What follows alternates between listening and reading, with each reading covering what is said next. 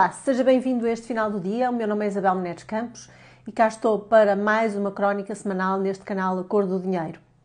Hoje queria falar sobre o meu balanço da campanha eleitoral e mais concretamente daquilo que foram os temas de que se falou e de que não se falou ao longo da campanha eleitoral.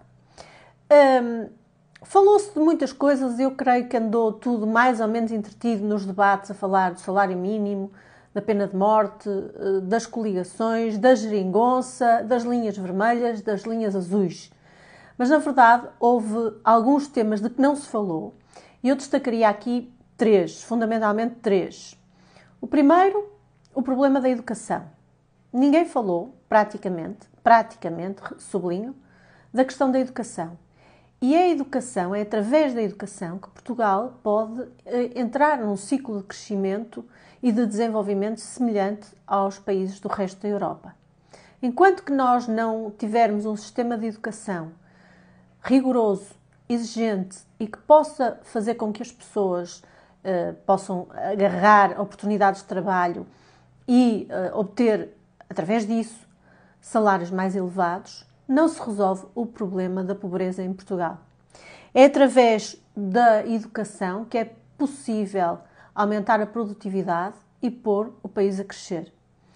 Tenho pena que isto não tenha sido um tema central do debate eh, na campanha eleitoral. E saliento agora o segundo tema, que é a inflação. O problema da inflação que vamos sentir a breve trecho, de uma forma bastante saliente e que tem a ver, sobretudo, com três fatores, entre outros, mas sobretudo com três. O custo das matérias-primas, que tem estado a subir de uma forma galopante, o custo da energia e a falta de mão de obra. Tudo isto faz com que as empresas não consigam suportar os custos e, portanto, tenham que necessariamente refletir o custo dos, dos produtos que vendem e dos serviços que vendem no consumidor. E depois há ainda um outro problema que também, a meu ver, não foi falado, ou pelo menos suficientemente falado na campanha eleitoral, que tem a ver com a reforma da administração pública.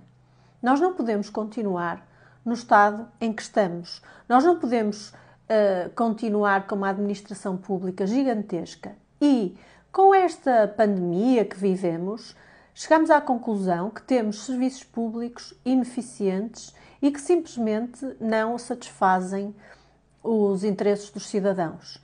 Eu creio que é um debate para os próximos tempos, um debate importante a fazer, que é uh, se não há gente a mais nos serviços públicos ou se há gente que poderia estar uh, noutros serviços que não aqueles, de forma a otimizar o desempenho da administração pública. E não seria o PRR uma excelente oportunidade para se refletir a sério sobre isto?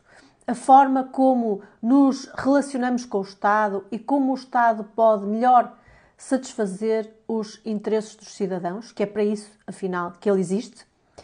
Não se falou praticamente sobre isto. E eu acho que seria um grande desafio para os próximos tempos, para além da questão da reforma da administração pública, falar-se também sobre o problema da demografia, que foi praticamente apartado deste debate eleitoral. Pense nisto. No próximo domingo tem várias oportunidades para uh, poder, com o seu voto, combater o socialismo.